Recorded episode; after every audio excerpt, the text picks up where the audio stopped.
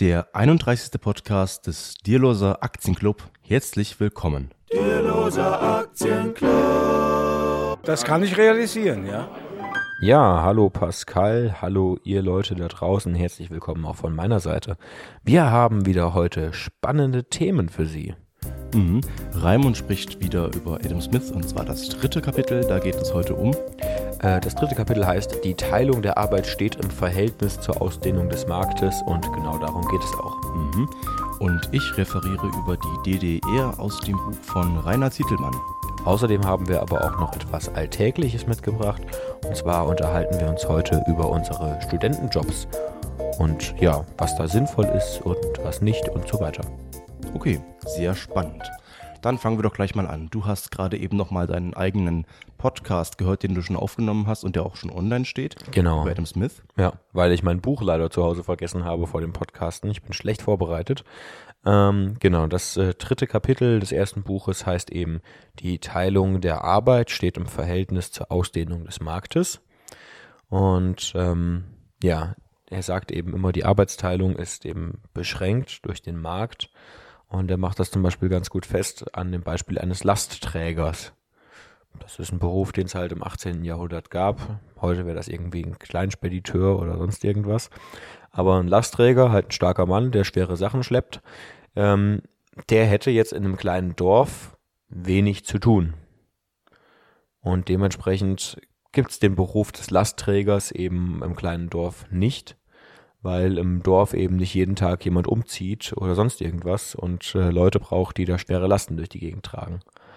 Und er ähm, spricht dann zum Beispiel von den äh, schottischen Highlands, also Adam Smith war ja Schotte, ähm, und sagt, dass da eben, da stehen teilweise die Bauernhöfe so weit auseinander, dass sich Arbeitsteilung eben überhaupt nicht lohnt. Und dass dann eben jeder Handwerker, der in irgendeiner Weise mit Holz zum Beispiel zu tun hat, der ist dann eben nicht nur Zimmermann, sondern ist eben auch gleichzeitig äh, Tischler und äh, was weiß ich was. Förster. Ja. Holzfäller. Wahrscheinlich, ja, so ungefähr. Also es ist halt, je kleiner der Markt, deswegen, äh, desto weniger kann halt die Arbeitsteilung vonstatten gehen. Und ähm, genau, deswegen geht's auch den Menschen und beziehungsweise deswegen wird Wohlstand eben auch in Städten geschaffen. Heute ist das natürlich ein bisschen aufgelöst, kann man so sagen, also stückweise zumindest, dadurch, dass wir eben viel, viel mobiler sind als früher. Also ähm, zum Beispiel, er sagt dann auch, dass es eben daher kommt, dass die ganzen großen Kulturen alle irgendwie an Flüssen oder zumindest am Meer entstanden sind.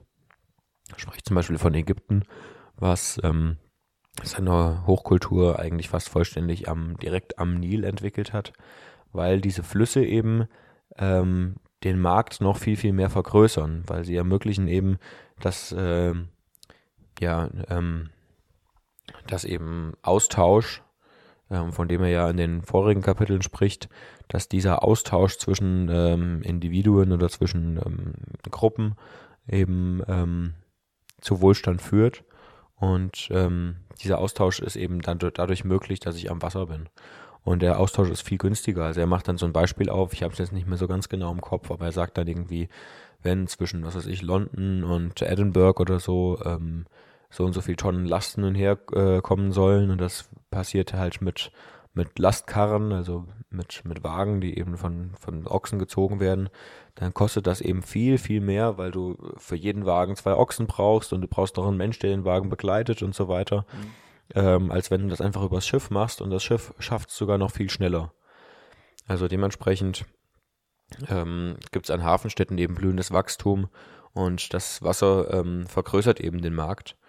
Ja, und eben der Unterschied, also große Märkte, da haben wir viel Arbeitsteilung und eben auch viel Spezialisierung. Und in kleinen Märkten haben wir wenig Arbeitsteilung und wenig Spezialisierung.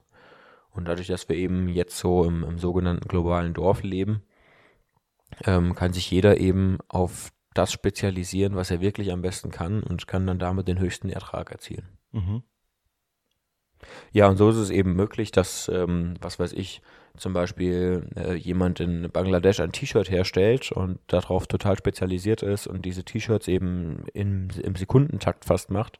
Und ähm, ja, jemand in einem anderen Land, was weiß ich, äh, in den USA total drauf ähm, spezialisiert ist, ein äh, Smartphone zu designen, ähm, was dann aber wieder ganz woanders hergestellt wird, wo jemand drauf spezialisiert ist, eben Elektronikartikel herzustellen. Genau, das hatten wir auch schon letzte Woche, glaube ich, als du über die äh, Nadel gesprochen hast, oder Adam Smith hat das ja auch beschrieben, Ja. dass eben jemand, der eine einzige Nadel herstellt, äh, da irgendwie am Tag vielleicht drei Nadeln oder so packt oder so. Ja. Also extrem lange. Äh, während dann, wenn man sich das aufteilt und einer macht irgendwie die Spitze und der andere macht irgendwie das Loch oben rein oder so, ähm, geht das eben viel schneller. Man kann dann äh, vielleicht 100 Nadeln produzieren. Genau, das ist auch ein weiteres Beispiel, was er bringt in diesem Kapitel, ist der, der Nagelschmied. Also auf dem Dorf wird es wohl kaum einen Nagelschmied geben, weil ähm, wie viele Nägel werden auf einem Dorf im Jahr gebraucht? Eben nicht genug, dass der Nagelschmied ähm, nur Nägel machen könnte. Ja. Aber in, in einer großen Stadt ähm, gibt es eben einen Schmied, der eben nur Nägel macht und nur Nägel verkauft und eben davon auskömmlich leben kann. Genau. Ist ja heute immer noch so. Ähm, ich will jetzt zum Beispiel Journalist werden und ich wohne jetzt halt äh, in Fulda, also relativ weit weg und ähm, von irgendwie größeren Städten. Da ist es dann fraglich, ob man dann irgendwie zum Beispiel einen Job findet oder ob dann, ob denn eine so kleine Stadt wie Fulda so viele Journalisten braucht, wie äh, Journalist werden wollen. Genau, ja. In Fulda. Das ist nun mal das Ganze. Ja. Gut.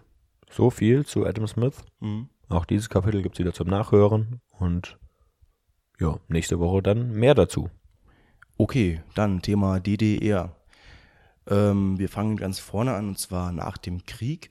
Und ähm, interessant fand ich, ähm, war zum Beispiel, dass die Kommunistische Partei Deutschlands schon direkt nach dem Krieg 1945 eine Erklärung abgegeben hat, dass sie eben die völlig ungehinderte Entfaltung des freien Marktes und der privaten Unternehmerinitiative auf der Grundlage des Privateigentums ähm, fordert.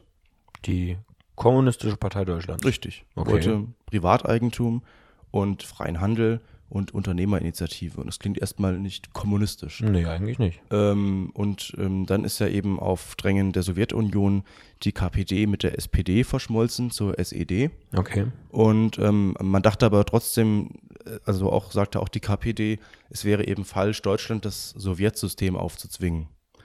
Ist dann aber passiert, Hm. ähm, weil es ja eben die sowjetische Besatzungszone war. Ja. Und äh, genau das ist eingetreten und ähm, sehr wichtig ist dann erstmal die ähm, Enteignung von Landwirten mit ähm, über 100 Hektar, also eben die Kollektivierung der Landwirtschaft. Das heißt, das ganze Land wurde erstmal aufgeteilt auf ähm, viele Neubauern.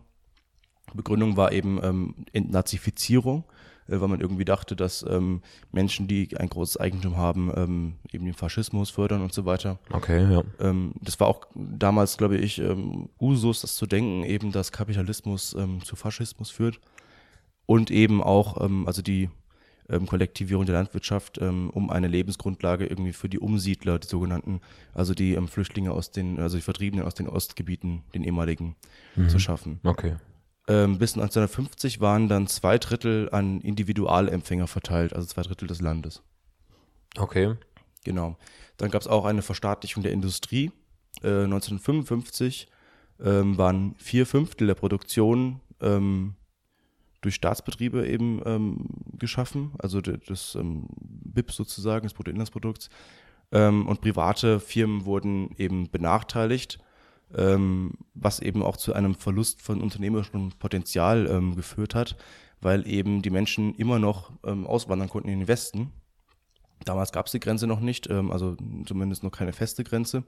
Und ähm, bis 53 ist eben jeder siebte Betrieb mitsamt Unternehmern, Fachkräften und Führungspersonal und so weiter einfach in den Westen abgewandert, was schon Krass. relativ viel ausmacht. Ja, auf jeden Fall. Ähm, irgendwann hat der Staat angefangen, Preise festzulegen. Ähm, das waren natürlich auch politische Preise. Also man ähm, wollte ja, ähm, also man wollte eben ähm, grundsätzliche Produkte niedrig halten im Preis, sowas wie Nahrungsmittel. Ähm, und dann waren diese Kosten der Nahrungsmittel oft niedriger als die Kosten der Materialien äh, zur Herstellung.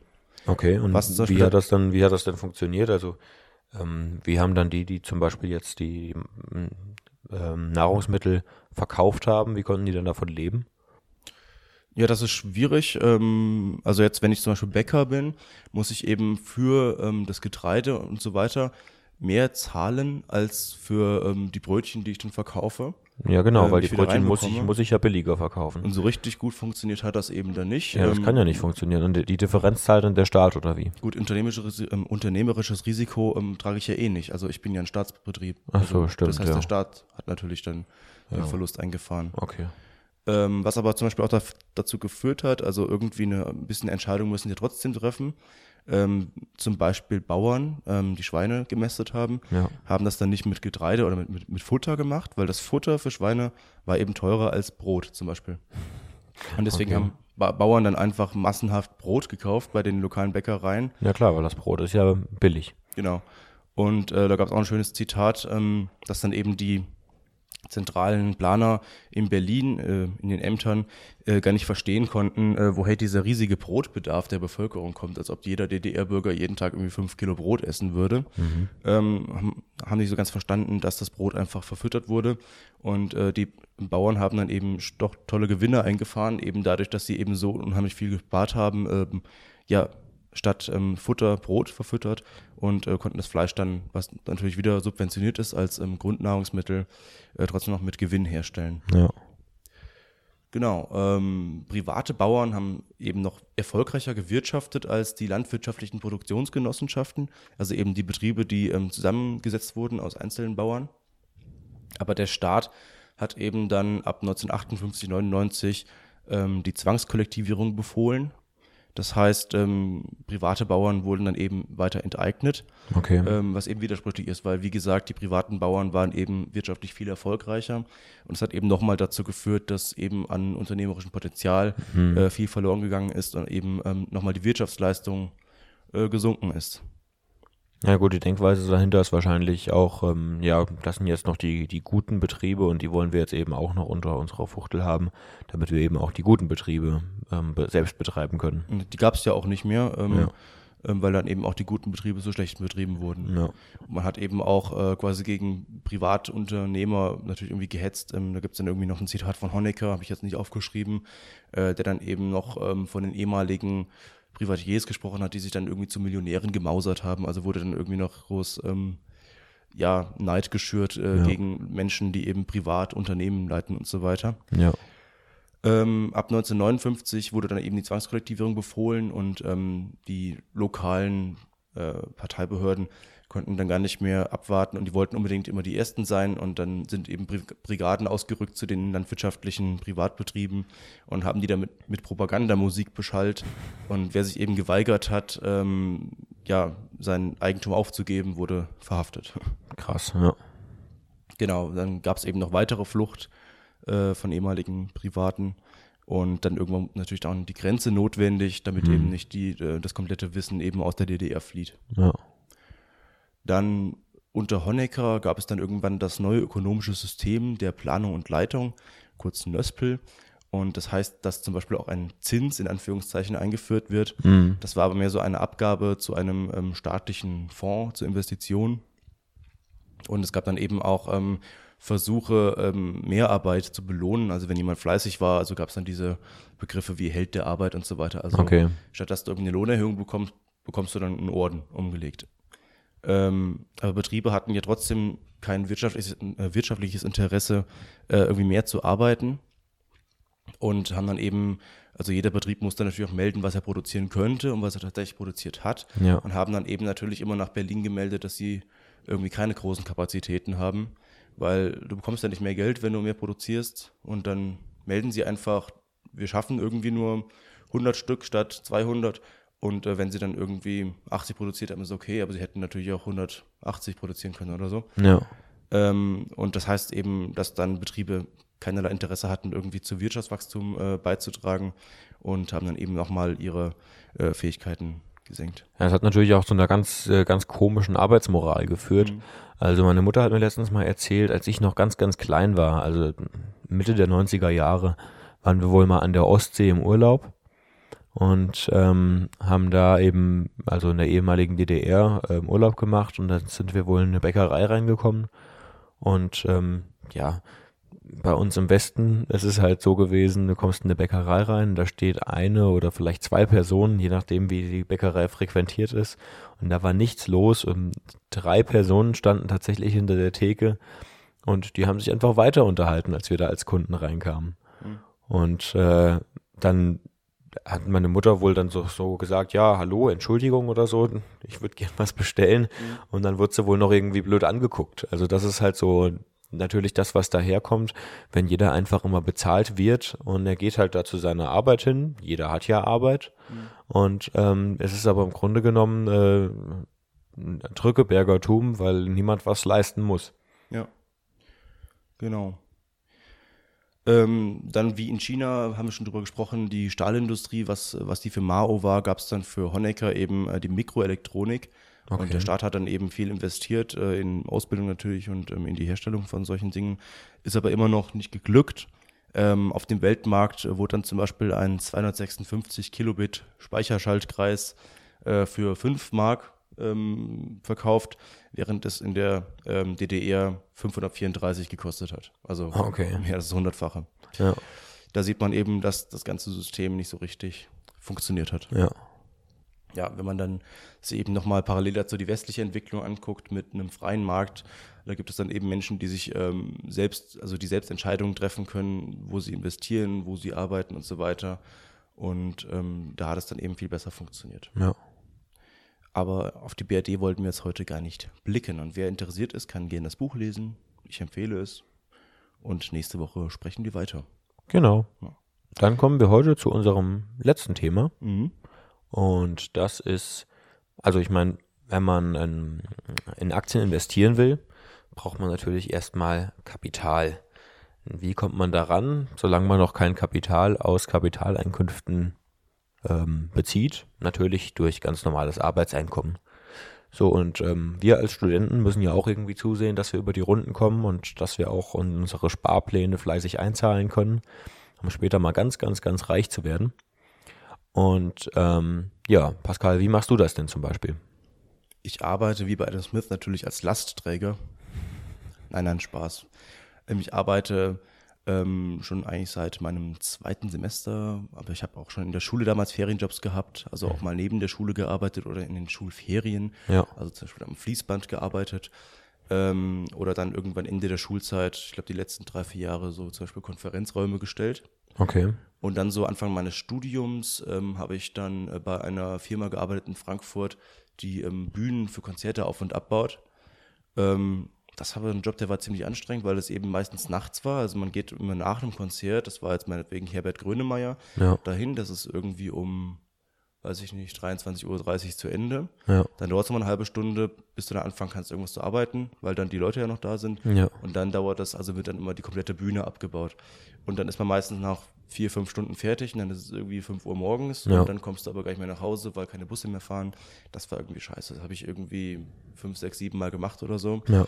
Und dann irgendwann hatte ich dann aber einen neuen Job. Jetzt bin ich in einer äh, Nachrichtenredaktion und das ist ja auch so ein bisschen das, wo ich beruflich hin will. Ja.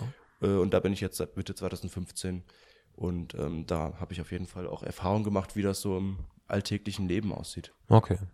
Und ähm, also du findest praktisch gut, einen, einen Job zu haben, der dich ähm, der was damit zu tun hat, was du auch äh, später mal hauptberuflich machen willst. Muss nicht unbedingt sein, aber ich meine, das ist auch schon von Vorteil. Also man sollte, wenn man Journalist werden will, irgendwie ein paar Praktika ablegen und dann ist auch nicht schlecht, wenn man dafür auch Geld bekommt. Es gibt ja viele unbezahlte Praktika oh. und wenn ich so in meiner Stadt, wo ich studiere, dann halt einmal, ein, zweimal die Woche ein bisschen da auch was arbeite und Geld dafür bekomme und trotzdem noch was dabei lerne, ist es doch nicht verkehrt. Ja, klar.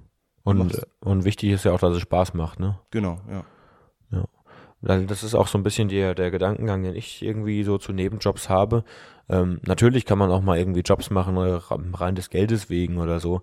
Manchmal zum Beispiel werden bei uns an der Uni irgendwie so ähm, ähm, vom äh, Institut für Psychologie werden so, ähm, so Studien gemacht oder so. Und dann geht man da halt mal hin und dann ist man da eine Dreiviertelstunde, macht irgendwas und nachher gibt's einen Zehner auf die Hand oder so. So, das ist äh, natürlich, das hat jetzt nichts damit zu tun mit dem, was ich mal hauptberuflich machen will oder so ähm, aber es ist halt schnell und einfach verdientes Geld. Ähm, aber grundsätzlich bin ich eigentlich schon der Meinung, dass man was eben damit machen sollte, was einen interessiert, woran man Spaß hat und was einen irgendwie weiterbringt. Und ähm, ja, ich habe den Vorteil dadurch, dass ich eben Musik mache und Lehramt studiere, ähm, dass ich eben relativ früh auch angefangen habe, ähm, privat einfach Musikstunden zu geben. Und ähm, ja, mittlerweile eben auch äh, zwei kleine Orchester dirigiere, so als, als Nebenjob. Und jetzt habe ich äh, noch einen neuen Nebenjob, da bin ich an der, an der Grundschule und mache da hin und wieder mal ähm, ähm, Vertretungsstunden. Ähm, das ist äh, relativ unregelmäßig, aber halt auch ein angenehmes Zubrot. Und das ist halt so, dass jedes Mal, wenn ich da bin, lerne ich halt irgendwie ein bisschen was dazu oder ich mache zumindest Erfahrungen. Und ähm, so habe ich halt einen doppelt guten Effekt. Also zum einen arbeite ich in dem, was irgendwie meine Profession sein wird und erziele dadurch natürlich einen höheren, äh, einen höheren Lohn, als wenn ich irgendwo jetzt an einem Fließband stehe und zum Mindestlohn arbeite oder meinetwegen nicht zum Mindestlohn, sondern vielleicht für 11 Euro oder so. Und ähm, zum Zweiten investiere ich eben gleichzeitig auch in mein Humankapital. Mhm. Und außerdem habe ich keine verschenkte Lebenszeit, weil ich keinen Job mache, auf den ich eigentlich gar keinen Bock habe. So, also das ist, glaube ich, so das, worauf man irgendwie achten sollte, wenn man Jobs hat. Natürlich, man muss, erstmal muss man dafür sorgen, dass man irgendwie ein Dach über dem Kopf hat. Aber man so, also meines Erachtens sollte man so bald wie möglich anfangen, in dem zu arbeiten, was man gut kann. Weil, oder was man auch gerne macht, weil die Sachen, die man gut kann, die man gerne macht, ähm, darin kann man eben auch immer, immer besser werden und praktisch aufsteigen. Ja, man sollte aber auch keine Angst haben vor einem Job, der vielleicht ein bisschen herausfordert. Nein, natürlich ähm, nicht. Weil das natürlich auch in, erstmal in die Richtung gehen kann, was, was mich jetzt interessiert. Ja. Aber wenn ich dann Aufgaben habe, äh, die mich vielleicht erstmal überfordern, äh, trotzdem den Mut haben, dann irgendwie die trotzdem erstmal zu erfüllen. Na klar. Weil es ist halt erstmal nur ein Studentenjob. Es ist ja nicht der Job, von dem ich jetzt komplett abhängig bin. Nee. Und wenn es dann mal äh, gegen die Wand fährt, dann suche ich mal den neuen Job oder so. Also Ja. Man bekommt äh, solche Jobs relativ schnell, weil ja auch die Arbeitgeber dann äh, nicht daran gebunden sind, dich äh, ewig lange einzustellen. Ja. Ähm, also es sind eben Jobs, die man flexibel mal bekommt und man kann flexibel wieder rausgeschmissen werden. Das heißt, von beiden Seiten gibt es da irgendwie eher so ein Verhältnis, was jetzt nicht, äh, ist jetzt kein fester Vertrag, Ja. was aber nicht heißt, dass man jetzt sich nicht darauf verlassen kann, dass man jetzt in einem Jahr noch da arbeitet. Also ähm, nur weil man jetzt nicht äh, gewerkschaftlich ähm, garantiert bekommt, dass man äh, das komplette Studium da arbeiten kann, heißt es ja nicht, dass man sofort wieder rausfliegt. Ja. Jetzt zum Beispiel habe ich noch einen zweiten Job äh, dazu bekommen, ähm, nicht ähm, in den Nachrichten, sondern mache ich äh, quasi Marketingassistent Mhm. und kümmere mich um Webseiten. Ich erstelle ein paar Grafiken. Jetzt soll ich einen Newsletter zum Beispiel erstellen. Und dann macht man halt auch Dinge, die man vorher vielleicht noch nicht gemacht hat. Ähm, aber es ist auf jeden Fall interessant, weil man dann auch sich neue Dinge selbst beibringt. Und äh, man kann irgendwie auch ähm, erstmal ein anderes Unternehmen kennenlernen, wo man vielleicht dann später auch arbeiten könnte. Ja. Man kann zumindest die Sparte kennenlernen, man lernt die Sprache kennen, in der äh, da im richtigen Leben gesprochen wird und nicht an der Uni und so weiter. Also man lernt auf jeden Fall äh, in allen möglichen Facetten was dazu. Ja. Und eine Sache, die ich zum Beispiel noch gelernt habe zum Thema Nebenjobs, ähm, ist, dass es eigentlich von Vorteil ist, ein paar verschiedene zu haben. Also ähm, gut, ich mache jetzt, also meine Nebenjobs sind tatsächlich alle musikalisch und pädagogisch, aber es ist halt so, dass ich ähm, momentan, ich glaube, fünf verschiedene Schüler zum Beispiel habe, dann dirigiere ich die zwei Vereine und dann kommen noch die, so die Vertretungsstunden dazu und außerdem spiele ich noch in Kassel in der ESG, spiele ich noch äh, das Klavier. Ähm, und das ist halt immer so, jetzt zum Beispiel sind Semesterferien, da sind keine Gottesdienste in der ESG, da spiele ich auch kein Klavier da. So, da, das heißt, da fällt so eine Sache weg. Und dann ist es bei den Schülern eigentlich so, von den, ähm, wie viele sind es denn jetzt? Sechs Schüler habe ich. Von den sechs Schülern, die ich habe, kommen eigentlich pro Woche ungefähr nur vier. So, und dadurch ist es halt aber nicht so schlimm, dadurch, dass ich eben so viel Verschiedenes habe, ähm, so viele Standbeine, ist es nicht schlimm, wenn irgendwo was wegfällt oder so. Und das ist auch irgendwie so das, ähm, was ich auch so in, in Bezug auf ähm, Selbstständigkeit denke. Ähm, viele Leute sagen ja immer, dass irgendwie der, ein, ein sicherer Job, ein sogenannter sicherer Job ist der in einem Unternehmen als Angestellter. Aber das ist ja eigentlich nicht ganz so, weil du dein Risiko eben nicht streust. Du hast dein Jobrisiko genau auf einen Arbeitgeber und wenn die Firma, bei der du arbeitest, wenn die pleite geht, hast du kein Einkommen mehr. Während wenn du als Selbstständiger arbeitest und du machst gute Arbeit und du hast äh, zehn Kunden und einer davon geht pleite und kann nicht mehr zahlen, dann hast du immer noch neun Kunden. Genau. Also mein einer Job ist zum Beispiel einmal die Woche, immer so von 11 bis 17 Uhr. Äh, und der andere, ähm, da mache ich die meiste Zeit sogar Homeoffice, das heißt, ich kann mir noch komplett frei einteilen, wann ich eigentlich genau arbeite. Ja. Ja gut, ich muss manchmal telefonisch erreichbar sein, aber ansonsten, da äh, verabredet man sich vorher und den Rest mache ich irgendwo am Laptop. Da kann ich auch manchmal im Zug sitzen, wenn ich nicht gerade noch Internet brauche oder so. Ja. Also ist man extrem flexibel und ähm, das ist auf jeden Fall zu empfehlen. Ja. Ja, und wenn man noch eventuell noch über die Eltern familienversichert ist, dann lohnt sich das auch finanziell. Man darf nämlich im Semester ähm, in der Woche bis zu 20 Stunden arbeiten, in den Semesterferien sogar noch mehr. Und finanziell, man darf eigentlich so viel verdienen, wie man will. Okay. Also man muss da keine Steuern zahlen, als studentische Aushilfe zumindest. Ähm, das ist nochmal so ein spezielle, äh, spezieller Vertrag eben dann mit dem Arbeitgeber. Ähm, und jetzt, wenn man familienversichert ist, darf man bis zu 518 Euro 2018 verdienen. Ansonsten zahlt man halt pauschal um die 90 Euro sind das. ja, ja. Das heißt, es lohnt sich auf, äh, auch finanziell auf jeden Fall mal was dazu zu verdienen. Ja. Gestern habe ich jemanden getroffen, ähm, der halt, ähm, studiert irgendwas mit Wirtschaft. Ich weiß nicht mehr genau, was es war. Aber auf jeden Fall, der arbeitet nebenbei ungefähr so 10 bis 15 Stunden pro Woche in einem äh, Strukturvertrieb für Finanzen. Ist praktisch Finanzberater ähm, und ähm, hat gesagt, er macht wohl irgendwie netto 2,4 im Monat. Okay. Das ist halt richtig krass, ne? Also ich meine, wenn du als, als Student schon so viel nebenbei verdienst, der hat wohl halt, ähm, wurde da früh gefragt und hat dann da losgelegt und hat sich so sein Netzwerk aufgebaut. Ich weiß nicht, ob du weißt, wie das ist in diesen Strukturvertrieben. Also du fängst praktisch an, wirst von jemandem gefragt und dann kriegst du natürlich Provisionen, wenn du da Produkte verkaufst. Von diesen Provisionen profitiert immer der, der über dir ist, profitiert ein bisschen mit. Da bist du quasi frei, sowas wie bei der deutschen Vermögensberatung. Genau, ja, sowas. genau. Ja. Okay. Das heißt, du bist praktisch selbstständig, aber in einem, in einem Verband. Und ähm, dann suchst du dir natürlich neue Leute und die arbeiten dann halt unter dir. Und wenn du zum Beispiel jetzt fünf neue Leute gefunden hast und die arbeiten praktisch alle unter dir, dann äh, kriegst du von denen immer einen kleinen Teil ab von der, von deren Provisionen. Und wenn die dann wieder Leute unten drunter haben, dann geht das, wird das halt immer so durchgereicht nach oben. Und dadurch ist es halt wirklich so, dass wenn du da eine Weile arbeitest und das ordentlich durchziehst, dass du da halt echt äh, viel Geld verdienst und die ähm, ja, der Stundenlohn praktisch immer, immer weiter steigt und du dich immer ähm, unabhängiger von deiner eigenen Arbeit machst. Das ist halt irgendwie so das Spannende. Und das hat der halt irgendwie gemacht. Das finde ich schon ganz schön krass. Ja. Gut, welche Jobs haben Sie denn oder habt ihr denn, wenn ihr uns hier so zuhört? Sind Sie auch Student, Studierender? Schreiben Sie uns einfach eine Mail an vorstand.aktien.net Mit C. und schildern Sie uns Ihre ähm, Erfahrungen mit Jobs neben dem Studium. Oder haben Sie vielleicht einen Hauptberuf und äh, üben noch einen Nebenjob aus, um Ihren Sparplan zu füttern? Auch dann können Sie uns gerne anrufen unter der Nummer 0911 30844 41 3. 11. Ich denke, das war's für heute, oder? Ja, wir sind heute mal etwas knapp unterwegs in der Zeit, Hm. aber das macht ja nichts. Na gut.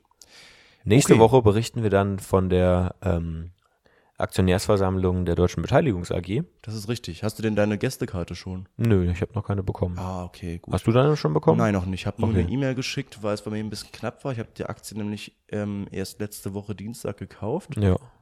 Und dann habe ich dem ähm, Herren von der ähm, von den In- Investor Relations geschrieben per E-Mail, ähm, ob ich denn schon im Aktienregister bin und Ja. falls ja, ähm, ob ich mich irgendwie online anmelden kann, weil ich ja keine Einladung bekommen habe. Ja. Und die hat mir dann geantwortet, er würde es auf den Weg bringen, dass mir eine ähm, ähm, Gästekarte zugeschickt wird per Post. Okay. Also ich schätze mal, sie wird noch kommen. Ja. Und dann sind wir nächsten Mittwoch eben bei der, ähm, nicht DVAG, D, Nee, DB AG, DB Deutsche AG. Beteiligungs AG. richtig. Genau. Und wir werden das Mikrofon auch mitnehmen, oder? Ich denke schon, ja. Vielleicht können wir ein paar spannende Personen sprechen, Mhm. wenn wir es dürfen. Ich weiß nicht, wie sowas abläuft. Keine Ahnung. Ich war noch nie auf einer Hauptversammlung. Ich auch auf jeden. Fall sehr Ja. gespannt. Okay. Übrigens, unsere Wanderung steht auch schon fest. Ja. Die ist am 22. April dieses Jahres. Hat Raimund einfach mal festgelegt.